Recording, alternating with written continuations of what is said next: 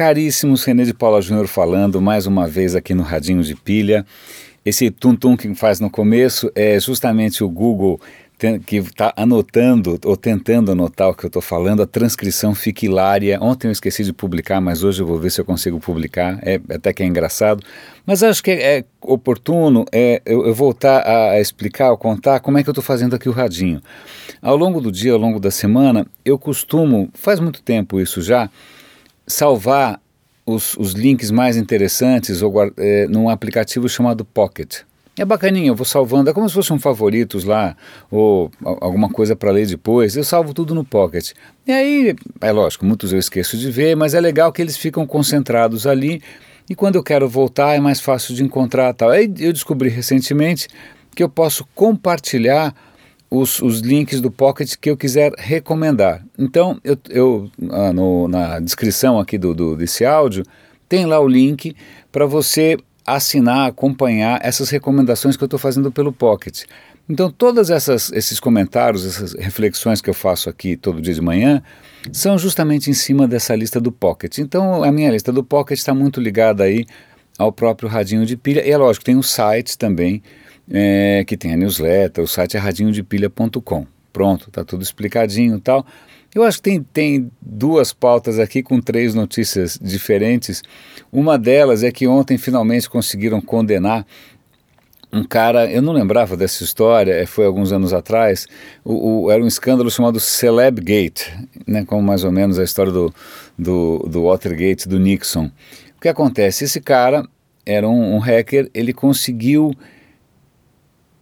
roubar, ele conseguiu é, se, se apropriar de imagens embaraçosas, de nudes, de imagens né, de gente nua, de celebridades. Como é que ele fez isso? Como é que ele conseguiu pegar a foto de não sei quem pelada, a foto da atriz tal pelada tal?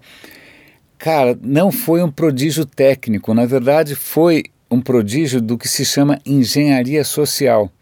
Ele simplesmente mandou para essas pessoas e-mail dizendo: Olha, eu sou aqui do Google, eu sou aqui da Apple, eu preciso, sabe, eu preciso resetar seu password, inventando alguma historinha.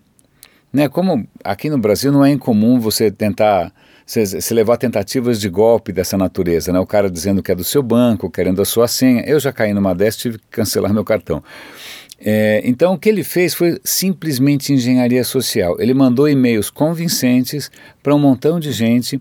Muita gente ah, caiu, algumas delas celebridades, e isso vazou e foi um escândalo. Então, eu vou dar link aqui para a matéria, até para vocês matarem a curiosidade de quem realmente, de quem teria sido, porque eles nunca revelaram direito quem foi, mas quem teria sido vítima, né, mulheres sobretudo, dessa invasão de privacidade. Né? O link que eu vou dar não tem foto de nudes, então vocês procurem os nudes por conta própria, eu não vou colaborar com essa baixaria. Mas num tipo de golpe muito mais sofisticado, é, a China agora está aparecendo como um potencial, não mais a Ucrânia, leste europeu, não, China. Por quê? Porque o governo chinês contratava hackers para espionar as empresas americanas, o Obama começou a pressionar a China, a China começou a usar menos os hackers, os hackers estão desempregados, então o que, que os hackers fazem? Criam golpes virtuais. E esse golpe que, que, em inglês chama ransomware, que está ligado à palavra de ransom, que é resgate, é o seguinte: o cara dá algum jeito de você clicar num link, abaixar um arquivo, entrar numa página infectada tal. A partir desse momento que você foi infectado, o o hacker consegue criptografar, ou seja, codificar absolutamente todos os seus arquivos. Pronto, você está na lama. Você está na lama de uma hora para outra. Eu já mencionei aqui o caso de um hospital americano que foi vítima desse ataque. Agora, imagina que sacanagem você paralisar um hospital. Tem vidas em jogo. Né? E os caras pedem resgates milionários tal. Nesse caso, o hospital pagou. No hospital, tu fala, cara, se é mais barato pagar esse troço, porque eu não vou conseguir reaver ou recuperar os meus backups a tempo. Então, só que acontece que esses, esses hackers agora, eles não estão só atacando a esmo, eles estão começando a pegar empresas com perfil mais elevado. E aí os valores do, do, do resgate são colossais, os valores do resgate são gigantes. Então veja que interessante, você tenta combater a, a, essa cyberguerra, né, a guerra cibernética, você tenta combater a cyberguerra patrocinada por estados, como no caso da China, etc. e tal. E aí o que você acaba ficando é como, como se fosse um cyberterrorismo, né? como se fosse a versão aí talibã dos caras que resolvem agir por conta própria. Né? E então é isso, mais uma razão para você nunca clicar em e-mails bizarros, para que suas fotos peladas não saiam por aí e que seu computador também não seja sequestrado. Por último, uma matéria muito interessante sobre um tema que a gente vem falando bastante aqui, que são mitos ligados à inteligência artificial.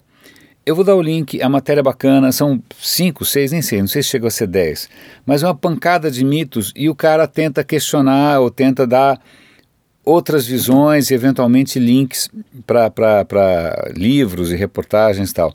Então, desde aquelas daquelas coisas de ficção científica, né? A, a inteligência, os robôs vão matar todo mundo, é, ou então os robôs vão ser necessariamente bonzinhos, uh, os robôs vão ser muito mais inteligentes como nós e tratar a gente como mascote, ou e assim vai. Todos esses mitos, o robô vai roubar os nossos empregos, né? E né, o futuro vai realmente ser dominado por robôs, sim ou não? Então é um, é um debate relativamente imparcial, neutro, informativo. Ele dá link para muitos pensadores e muitos filósofos com posições diferentes. E, e é um tema que eu acho interessante. Vale a pena dar uma lidinha porque sempre tem muito sensacionalismo, tanto para o lado pânico, né, o lado apocalipse sinal, quanto para o lado é, bobo alegre, que acha que a gente, né, tudo que é técnico e é, é digital é bom por natureza. Né? Então aí os, os hackers chineses e o ladrão de nudes para provar que, veja bem, né, né nem sempre a, a, faca tem um gume só, a faca tem dois gumes. Meus caros, eu acho que é isso. É, como eu, eu comentei com vocês, vale a pena dar uma olhada é, nessa história do Pocket, porque eu estou compartilhando coisa lá todo dia, tá? É uma maneira de eu fazer uma curadoria aí, sem hype, sem jabá, ninguém me paga, não tem, isso é absolutamente free. O máximo que tem são pessoas que vão lá no Patreon. Aliás, eu tenho que agradecer, já estou com acho que 13 patrocinadores ali, patronos. Mas fora isso, cara, é a coisa mais honesta e limpinha do mundo. E aí, aí eu confesso que eu tenho essa, essa tendência, é, esse bom mocismo né, de, de só chamar a atenção para coisas que sejam realmente. É, é, então, só para ilustrar o bom mocismo, por favor, por favor, vejam que bárbaro esse projeto que chama All of Bach. All of Bach é o seguinte: tem uma fundação na Holanda, que são, sei lá, amigos do Bach, né? que resolveu fazer o seguinte: o Bach deixou 1080 obras. Eles vão publicar em vídeo, grátis, uma obra do bar por semana. Já tem acho que 100 lá. E o site é bárbaro, o site é bonito, a gravação é legal, os instrumentos são de época. Então eu não sei se você já conhece bar. Eu adoro. Se eu tivesse que ir para uma ilha deserta e levar alguma coisa, só uma coisa eu levaria bar. Se você não conhece, vale a pena porque é absolutamente é, imortal. É isso aí, meus caros. René de Paula Júnior falando. Grande abraço para vocês aqui no Radinho de Pilha e até amanhã.